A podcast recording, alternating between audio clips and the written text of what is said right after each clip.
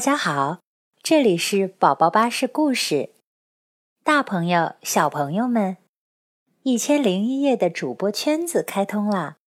点击一千零一夜频道内的主播圈子板块，你最喜欢的主播在那儿等你哦。晚安，爱说话的小睡鼠。叽叽鼠是一只爱讲话的小睡鼠。它不睡觉的时候，总是哼哼唧唧的讲个不停。可是，叽叽鼠住的那个灌木丛，离真正的森林还有一段距离。小动物很少很少，没有人会听它讲话。直到有一天，一只小田鼠挖地洞的时候，挖到了叽叽鼠的家中。嘿，你好，我是叽叽鼠。你是谁呀？嗯，你好，我是哼哼鼠，我正在修理我地下的房子，真不好意思，打洞打到你家里来了。哼哼鼠抱歉地说：“没关系，没关系，我一直想要个邻居呢。你想听听我的梦吗？可有意思啦！”哼哼鼠爱睡觉，做的梦也很多，他有好多好多梦要分享。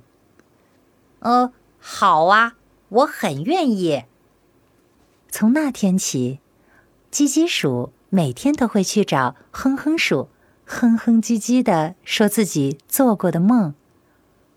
哼哼鼠不是那么爱说话，却是一个很好的听众。他们都觉得这样的生活很美好。早上好呀，哼哼鼠，今天我要给你讲的是一个。特别特别奇怪的梦。这天早上，叽叽鼠照例去找哼哼鼠说话的时候，哼哼鼠却打断了他。呃，叽叽鼠，我今天不能听你讲话了。冬天马上就要来了，我要去森林里收集过冬的食物。说完，哼哼鼠就挎着小篮子要去森林。那我也和你一起去森林吧，没有你陪我，我会很孤单的。叽叽鼠也挎着一个小篮子追上了哼哼鼠。叽叽鼠和哼哼鼠在森林忙碌起来。哇哦，栗子，栗子，全是栗子，嗯嗯嗯嗯，大的栗子，嗯嗯，圆的栗子，嗯，那我们都爱吃栗子。哇，甜枣，甜枣，嗯啊。好多甜枣，嗯，青的甜枣，脆的甜枣，嗯嗯嗯嗯，我们都爱吃甜枣。叽叽鼠一边捡，还一边哼哧哼哧的把栗子和甜枣往嘴巴里送。不一会儿，篮子里已经放满了甜枣和栗子。回到灌木丛的时候，叽叽鼠把所有的甜枣和栗子都让给了哼哼鼠。哼哼鼠感动地说：“这些食物足够我吃整整一个冬天的。嗯，叽叽鼠，你不给自己留点吗？嗯，不用。叽叽鼠挥挥手。我是一只睡鼠，到了冬天就会冬眠。冬眠时是不需要吃东西的，只要躺在被窝里美美的睡上一觉。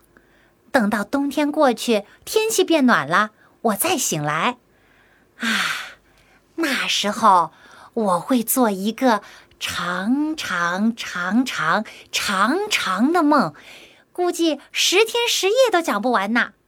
哼哼鼠，那时候你一定要来听我的梦啊！好啊，我我会一直等你睡醒的。冬天很快就到了，叽叽鼠睡在软软的床垫上，盖着厚厚的被子。准备冬眠，长长的、美美的冬眠梦，我来啦！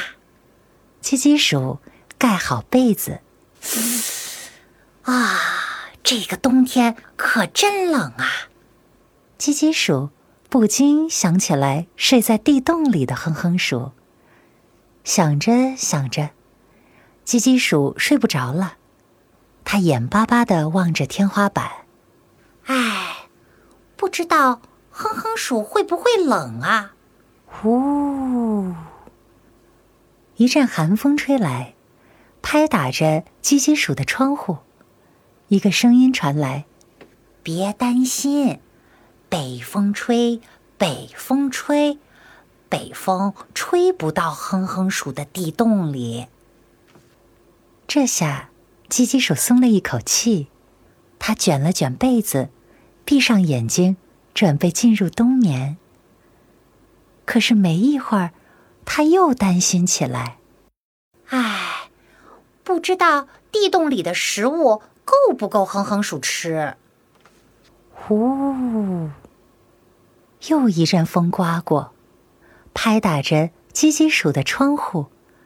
刚才那个声音接着说：“别担心，甜枣甜，栗子香，哼哼鼠在家吃得饱。”听到这话，叽叽鼠闭上眼睛，又立马从床上坐了起来。“你，你是谁呀？”这时，哼哼鼠从叽叽鼠的床底下钻了出来。原来呀。